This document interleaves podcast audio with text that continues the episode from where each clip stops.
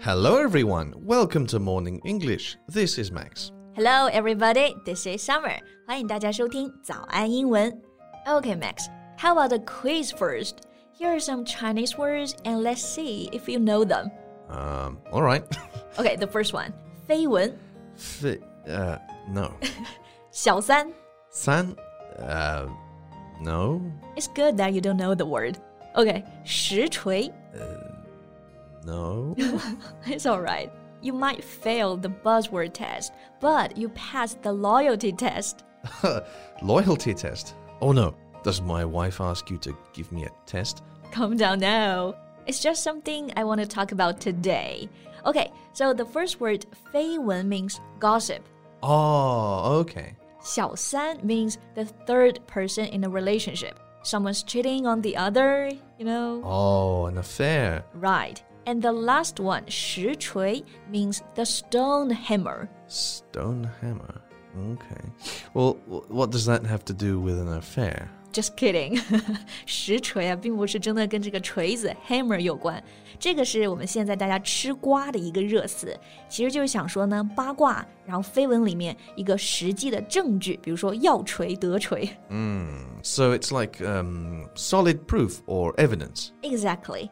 If so, then there are more phrases we can use here. Okay, so let's talk about that today. 所以今天我们就跟着 Max 一起来吃瓜啊，一起来看看实锤还有哪些表达。那既然我们吃瓜啊，我们先讲一个具体的例子啊。我刚刚问 Max 这些问题呢，其实是因为有一个女演员张婷，她一开始是因为在元老逝世的那一天直播带货被网友质疑了，然后被扒出来她曾经就破坏过别人的家庭，一开始不承认，但是后来原配就给出了实锤。You know, the typical story that people like to gossip about. So, like I said earlier, here we can say the wife has solid proof or evidence. The key words here are proof and evidence. Right，这两个词大家就要认识啊。Prove 表示证据，大家知道它的动词是 prove 证明，所以名词就是 prove 以这个 f 结尾。还有一个单词呢，evidence 也是证据。So about these two words, is there a difference? Mm, The difference between them is quite subtle. Proof is more concrete and conclusive than evidence, but in general, we use them interchangeably. Got it。这两个词平常用的时候呢，没太大区别。如果一定要对比的话，就是 prove，它会更加具体，是更确凿的证据。然后，如果我们说到实锤，就在这刚刚两个词前面加形容词就好了，like solid proof、solid evidence，非常直接确凿的证据。 Mm, that's right. And there's many more adjectives we can use, such as strong and hard. Strong evidence, hard evidence. Right，这两个词就是想说强有力的证据，对吧？Strong、hard。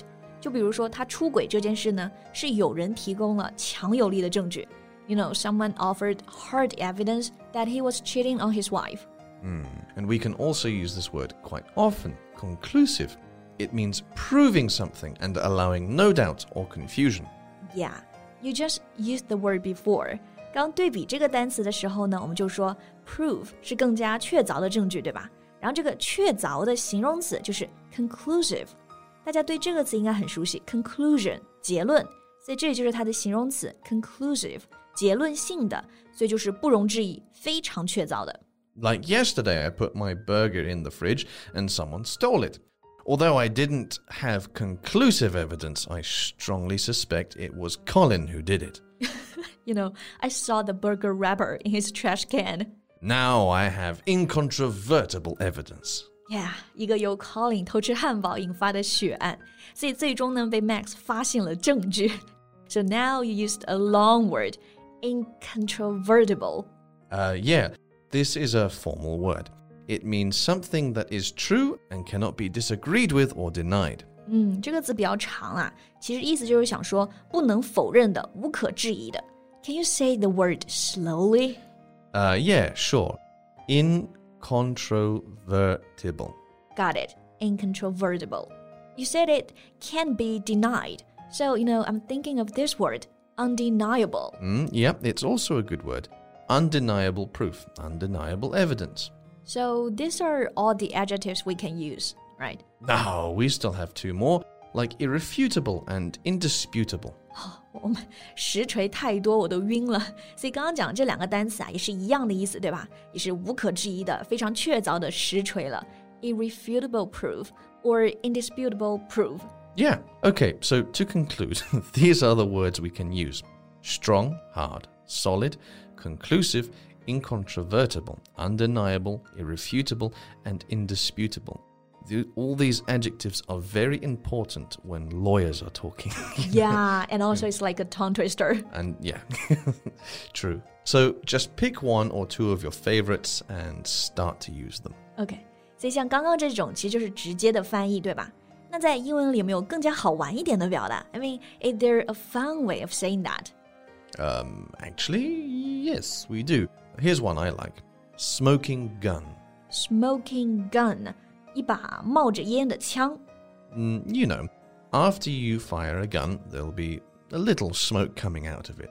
So if you find the smoking gun, it means you find something that shows who is responsible for something bad or how something really happened. Oh, so it means a strong piece of evidence. Exactly. 所以这个 smoking gun 字面意思是冒着烟的枪啊，但其实指的是确凿的证据。所以回到张庭这件事来，就是那个男人的前妻直接发了一条微博，这条微博就是确凿的证据了。所以我们就可以说，What that woman has posted is definitely a smoking gun. Oh, also to mention, this word is countable, so we can say a smoking gun or smoking guns. Got it. All right, here's another word we can use, and it's kind of a buzzword. I don't like buzzwords, but okay. we'll talk about it. Okay, the word is receipts. Receipts. 我知道吃饭的那个小票收据，对吧？How do you use it? All right, the first person to use it this way was Whitney Houston.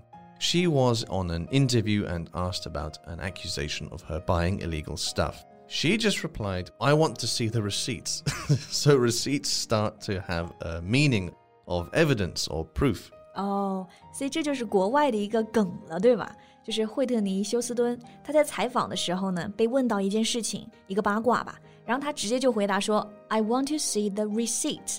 字面意思是说我要看到这个小票，其实是说，哎，证据呢，锤呢？然后这个用法就被网友呢广而告之，然后都会用了。And it has expanded to phrases like "Show me the receipts." 学会了，学会了。所以以后大家在吃瓜啊要实锤的时候，就可以用到我们今天讲过的这些表达了。Summer. A little bird told me that now Colin is dating five women at the same time. Really? Show me the receipts. okay. I'll show you after the podcast. Okay, it's not true. okay, but that's all the time we have for today. 今天我们的实锤啊，还是讲到这里啊。So, thank you so much for listening. This is Max. This is Summer. See you next time. Bye. Bye. This podcast is from Morning English. 学口语就来早安英文。